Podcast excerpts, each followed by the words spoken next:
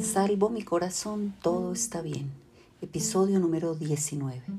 Me recordó la visión de Santa Teresa de Ávila, el que había vuelto a leer en La vida, ese libro que estaba ahí, en la biblioteca de Joaquín. Se levantó por él y rápidamente encontró lo que quería, que era el episodio de cuando ella entra en éxtasis y tiene visiones. Me lo leyó en voz alta quiso el Señor que viese aquí algunas veces esta visión. Vi a un ángel, cabe mí hacia el lado izquierdo en forma corporal, lo que no suelo ver sino por maravilla, aunque muchas veces se me representan ángeles. Es sin verlos, sino como la visión pasada que dije primero esta visión quiso el Señor la viese Ansi. No era grande, sino pequeño, hermoso mucho, el rostro tan encendido que parecía de los ángeles muy subidos, que parecen todos se abrazan.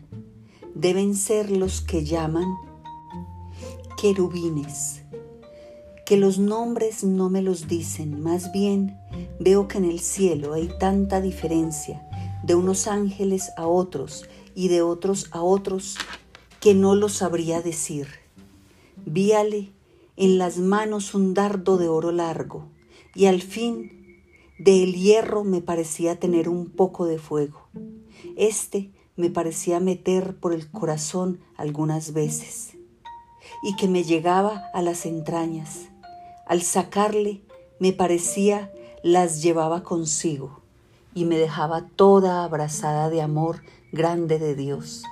Era tan grande el dolor que me hacía dar aquellos quejidos y tan excesiva la suavidad que me pone este grandísimo dolor, que no hay que desear que se quite, ni se contenta el alma con menos que Dios. No es dolor corporal, sino espiritual aunque no deja de participar el cuerpo algo, y aún harto. Es un requiebro tan suave que pasa entre el alma y Dios, que suplico yo a su bondad lo dé a gustar a quien pensare que miento. Los días que duraba esto andaba como embobada. No quisiera ver ni hablar, sino abrazarme con mi pena que para mí era mayor gloria que cuantas hay en todo lo criado. Esa es la famosa transverberación de los místicos, le dije a Luis, una de las más gloriosas experiencias de nuestra amada religión católica, que no está reservada a todos, sino a unas pocas, casi siempre mujeres, que sienten traspasado su cuerpo o su corazón por un fuego sobrenatural. Ahí me acordé de aquella santa de la que tanto me habían hablado en el seminario de la Linda, Santa Catalina de Siena, que se había dedicado a curar a los enfermos de las pestes más contagiosas que nadie más quería socorrer y solo ella los acudía le conté a Luis dos episodios. El primero, el de la pústula de una de sus hermanas en el monasterio, Sor Andrea, a quien le había salido una llaga gangrenosa y purulenta en un seno, y a quien ninguna otra monja se acercaba por miedo al contagio y por la hediondez insoportable que emanaba de la herida. Solo Catalina, se ocupaba de ella.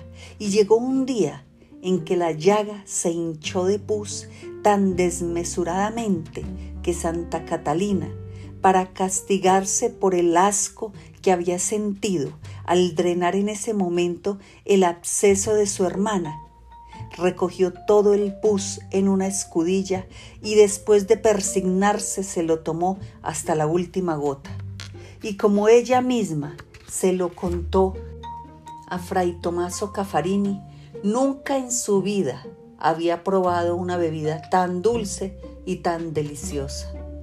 Aquí Córdoba hizo una mueca de disgusto y únicamente dijo una palabra en alemán que en ese momento no le entendí. Luego pareció recapacitar, se puso serio y dijo algo paradojal. Es extraña la belleza que en el medioevo podían llegar a ver en el asco, en la fealdad y en el sacrificio.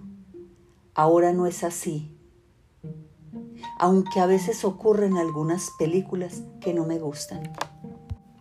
No quise decir nada a favor de esa época ni en contra de aquella, así que pasé de inmediato al otro episodio que, dadas las circunstancias, pensé que podía involucrar a Luis de un modo más íntimo y más cercano a su experiencia del momento.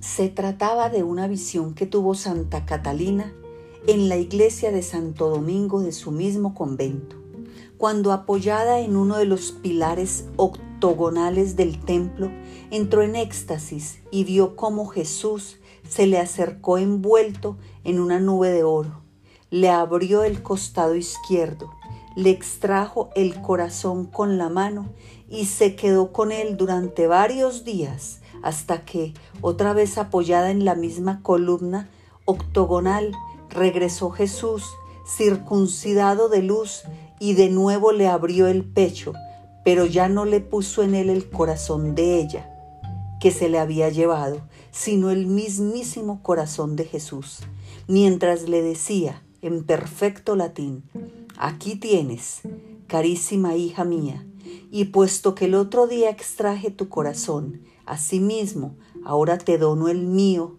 para que en adelante tú siempre vivas por él, ni más ni menos que en un trasplante místico, sonrió Córdoba. No sin cierto escepticismo que yo no le quise contradecir. Luego, como acordándose del motivo por el cual estábamos juntos, un poco arrepentido de sus recuerdos y los míos, me dijo que le pidiéramos a Santa Catalina, a Santa Teresa de Ávila y al Sagrado Corazón de Jesús por el alma de Albeiro, que era pura y se merecía la recompensa de la vida eterna. Y repetimos mil y una veces, Sagrado Corazón de Jesús, en vos confío. Sagrado Corazón de Jesús, en vos confío. Sagrado Corazón de Jesús, en vos confío. Hasta quedar afónicos y mareados con el mantra de ese sonsonete monótono y sedante. Una noche después del conticinio, cuando todos en la casa estaban dormidos, todos menos Córdoba, que daba vueltas en la cama e intentaba dormir sobre el costado derecho, el teléfono de la sala y el teléfono de la cocina empezaron a sonar en estéreo. Luis no sabía si levantarse porque era muy consciente del tiempo que le tomaría sentarse ponerse las pantuflas y caminar hasta el aparato. Cuando apenas se estaba incorporando para sentarse en el borde de la cama, oyó que el timbre se interrumpió. La casa volvió a quedar en silencio sin que antes se hubiera encendido ninguna luz. Pero pasaron pocos segundos y el teléfono volvió a sonar. Luis oyó que la puerta de Teresa se abría notó que se encendía una línea iluminada debajo de la suya y oyó unos pasos que se apresuraban a la sala y la voz armoniosa y somnolienta de su amiga, que confundida tal vez con el sueño, contestó en italiano, pronto, pero enseguida se corrigió. ¿Aló? ¿Aló? Luis caminó despacio hacia la puerta, la abrió y vio que Teresa asentía con énfasis y aseguraba que todo estaba listo una y otra vez. Cuando colgó, el gordo estaba frente a ella y la miraba con ansiedad. Teresa lo miró con los ojos muy abiertos y luego con una sonrisa esperanzada y apresiva. Parece que hay un donante en Santa Rosa de Osos. Mide 1,79 tiene tu tipo de sangre y en este momento lo están trasladando en ambulancia a Medellín. Dicen que es casi de tu tamaño y que probablemente tiene muerte cerebral. Hay que empacar la maleta, ayunar y preparar todo para el amanecer. Apenas todo esté confirmado nos avisan, en unas dos o tres horas, y debemos correr en taxi a la clínica cardiovascular. A eso de las cinco o seis, te operarían hoy mismo. Córdoba se quedó mudo, atónito. Sentía como si una moneda de plata estuviera dando vueltas y vueltas en el aire de la sala. Oía dentro del pecho su propio corazón, ese viejo amigo, el manso buey que había trabajado medio siglo en su cuerpo, al que en pocas horas tirarían a la basura envuelto en gasas y guantes desechables. Sabía que no había mucho que pensar porque la decisión ya estaba tomada desde hacía meses. Le dieron ganas de rezar algo allí mismo en voz alta, pero se contuvo. Más bien dijo, ¿me ayudas? Ahí tengo el maletín y hay muy poco que empacar. En ese momento se asomó también Darlis en bata de dormir. Parecía un hada negra vestida de blanco. Había oído lo último y se ofreció a ayudarle a don Luis para que doña Teresa pudiera dormir.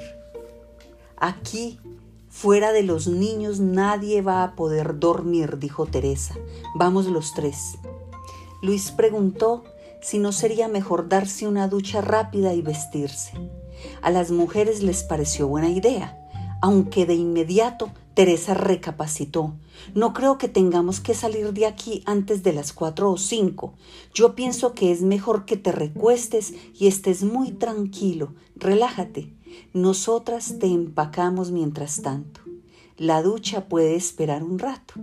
Tienes que recordar además que no es una ducha cualquiera, es la ducha especial que nos explicaron, con el jabón antiséptico que te recetaron en la clínica y que está en la gaveta.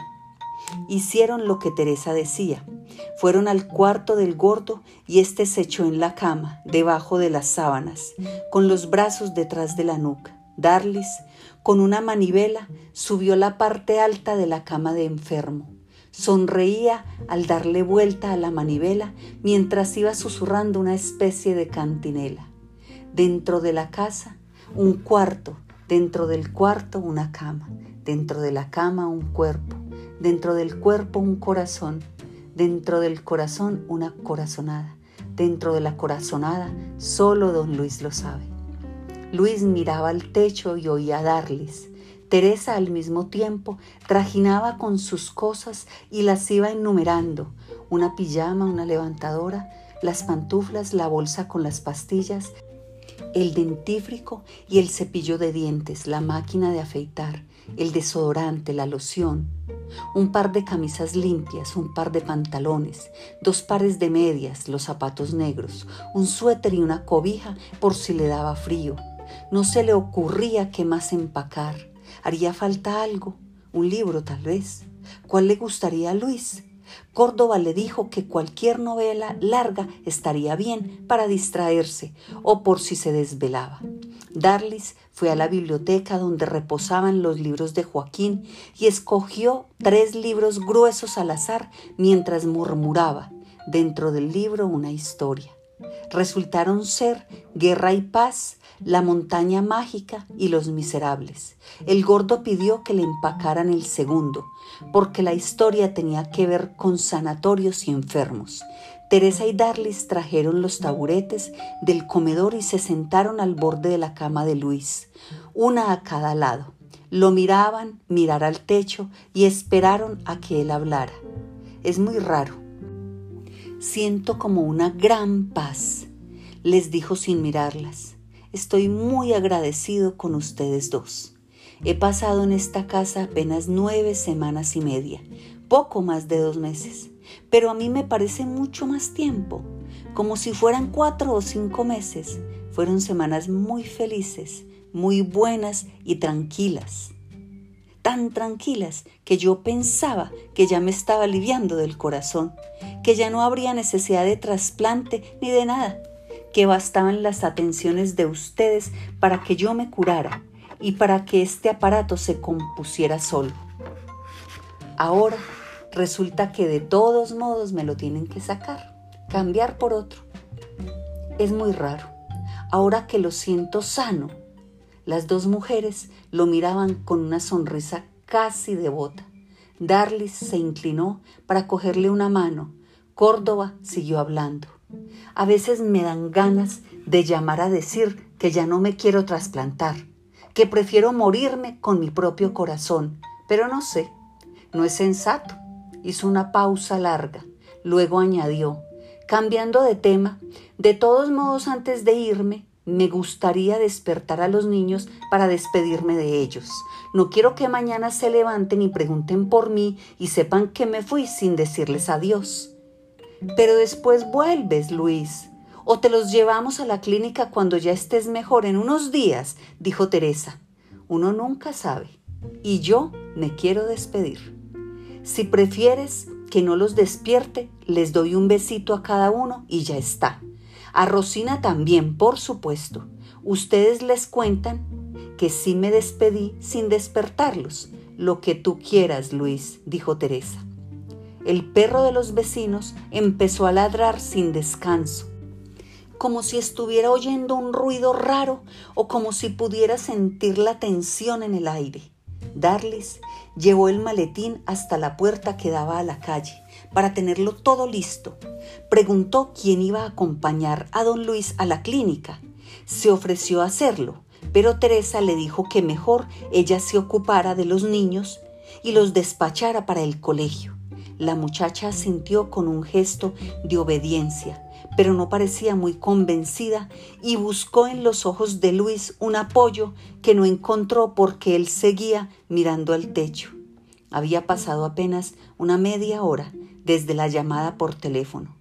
Era una espera impaciente, incómoda, en la que ninguno de los tres sabía muy bien qué hacer con el tiempo. Darlis se ofreció a darle allí mismo un último masaje en los pies y en las piernas, para que llegara bien tranquilo y deshinchado al hospital. Sin esperar respuesta, corrió a su cuarto por los aceites y al lavadero por una toalla limpia. Regresó vestida de uniforme y con la cara lavada.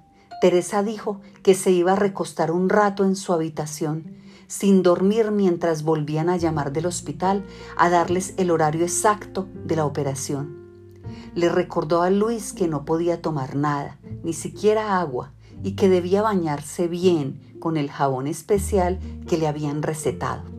Darlis apagó la luz del cuarto y dejó abierta la puerta del baño para que desde allí entrara solo el tenue resplandor que venía desde el frente del espejo. Luis en realidad hubiera querido más rezar o conversar que recibir un masaje, pero no dijo nada. Y cuando Darlis empezó a frotarle con sus dedos suaves y largos el primer dedo chiquito del pie, pensó que era Darlis y que no él la que tenía razón. Era mejor no hablar, no pensar y solamente recibir, sentir un contacto, sentir que los dedos hablaban mejor que la boca. Todo en esa habitación tenía algo irreal, la luz, el aire, las paredes, los dedos de Darlis. Rezó en voz baja el Magnificant, una y otra vez, la oración preferida de su madre. Cuando la había repetido varias veces, Darlis le dijo, no entiendo nada de lo que está diciendo don Luis, pero suena bonito. Es una oración en latín, Darlis. Te la voy a decir como la decía mi mamá, en español. Mira, es así.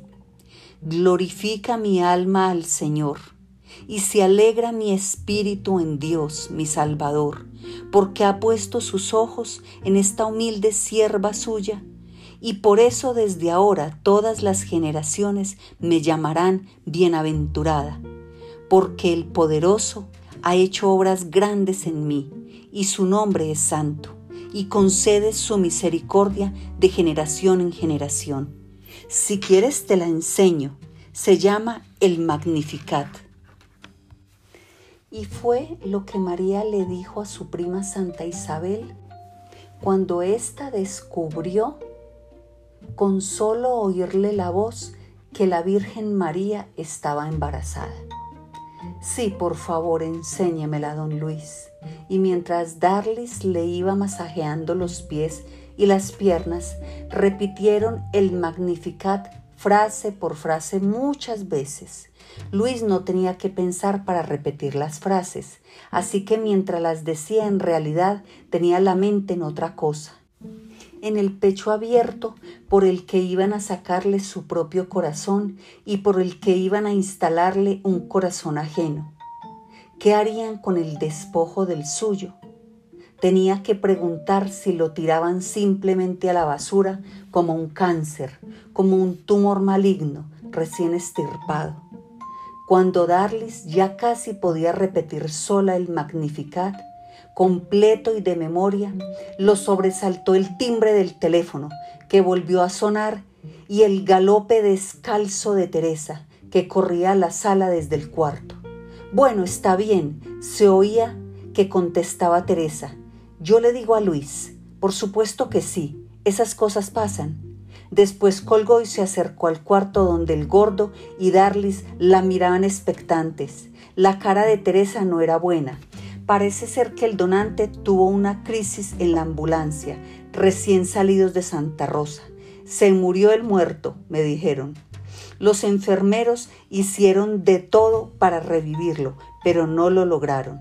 Cuando llegaron con él a la cardiovascular, había pasado mucho tiempo, hubo que descartarlo. Ya era muy tarde, el corazón se degrada muy pronto ya no sirve y no se puede trasplantar. Que lo sienten mucho, falsa alarma, pura ilusión. Teresa se acercó a la cama y abrazó al gordo. Después de dudarlo, apoyó un momento la oreja contra su pecho, tristemente, pero la levantó casi de inmediato al oír unas pulsaciones rápidas que no pretendía oír Luis suspiró profundo, volvió a mirar al techo largamente. Después de un rato dijo, tal vez mejor así. Me gané la lotería y me la quitaron. Quiere decir que no me convenía ser rico. Las mujeres volvieron a sus cuartos e intentaron dormir. Córdoba en la penumbra cerró los ojos. Al alba, con la primera claridad del día, los tres se encontraron en la cocina y compartieron un café caliente. Casi al unísono reconocieron que ninguno había podido dormir. Desde el solar los pájaros cantaban y su canto les daba a los tres algo de ánimo que les faltaba. Yo, le locura, como me dicen los amigos más queridos, aprendí a desconfiar de la felicidad por una serie de coincidencias trágicas que le ocurrieron a mi amigo Córdoba, a desconfiar de la suerte que parece diseñada para traicionarnos en el momento que más la necesitamos. Él no, él no era como yo, impermeable a desdichas y tragedias. Él siempre siguió con su optimismo panglosiano, confiado siempre en el futuro y en la felicidad, a pesar de todo. Creo que su esperanza y su fe eran más firmes que las mías. La suya era una fe como la de Job, inmune a las desgracias y a las penas más hondas, a las pruebas que Dios le enviaba. Nunca olvidaré la homilía que dijo en las exequias de su hermana Emilia, la menor de las hijas, la segunda en morir, la única que le quedaba. Fue en la iglesia de El Poblado y su mensaje consistía básicamente en que la vida era un regalo y que los regalos se aceptan y se gozan con intensidad.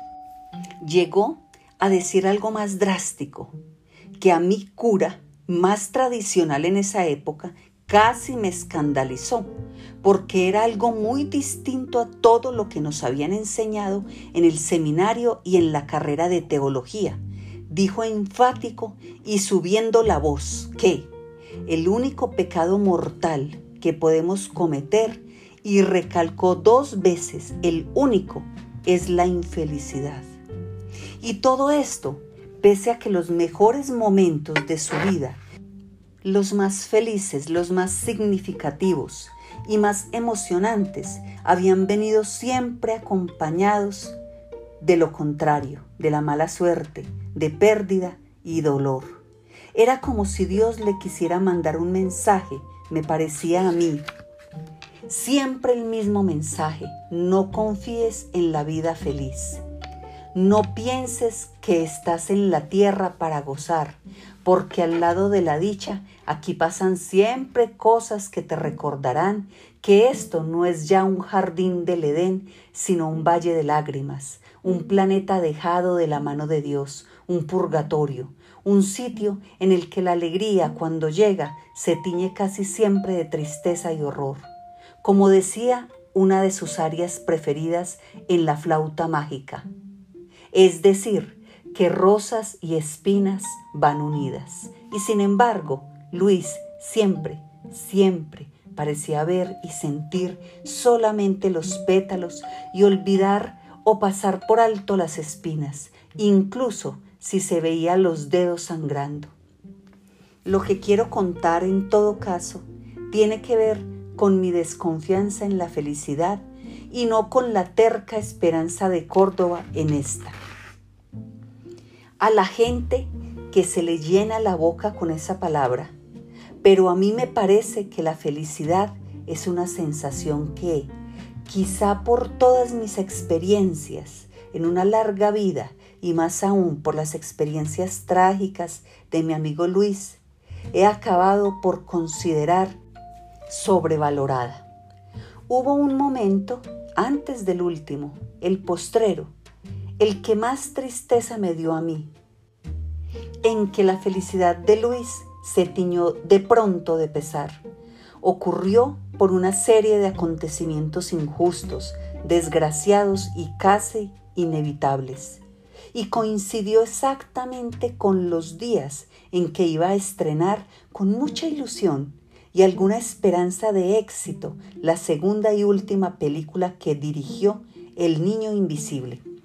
La película se iba a presentar al público un viernes en el subterráneo, ese cine de arte que quedaba por la plaza del poblado y ya teníamos contratado a Pacho, el mesero, y comprada una caja de botellas de champaña y copas altas alquiladas para brindar al final de la proyección. Pues bien, lo que sigue fue lo que pasó el martes, el miércoles y el jueves anteriores al estreno.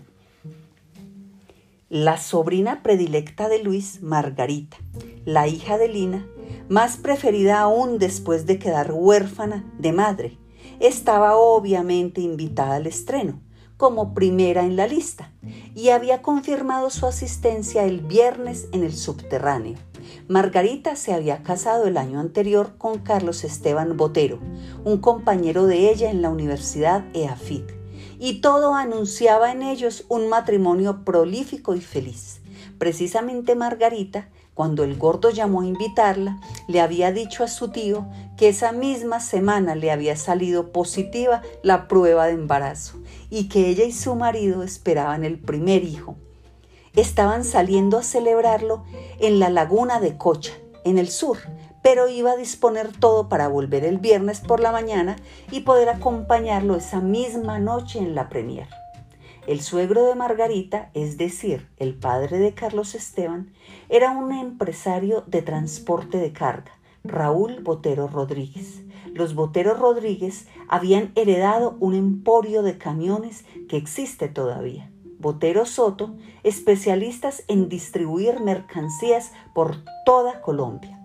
Además de su bollante empresa de transporte, Raúl Botero había colonizado con otros antioqueños amantes de la naturaleza un paraíso perdido por el norte del país, la ciénaga de Ayapel. Esta ciénaga, ya muy cerca del mar Caribe, se irrigaba con las aguas del delta de algunos ríos, entre ellos el Nechi y el Cauca, que formaban el Caño Barro y poco más abajo desembocaban en el Magdalena. Era un sitio maravilloso para practicar los deportes que los apasionaban a él y a sus amigos, la caza, la pesca y el avistamiento de aves. En esa época Ayapel era un lugar escondido e inaccesible, donde antes de la llegada de los colonos paisas vivía solamente una pequeña comunidad de negros y marrones que se había mezclado con los últimos restos de una tribu nativa.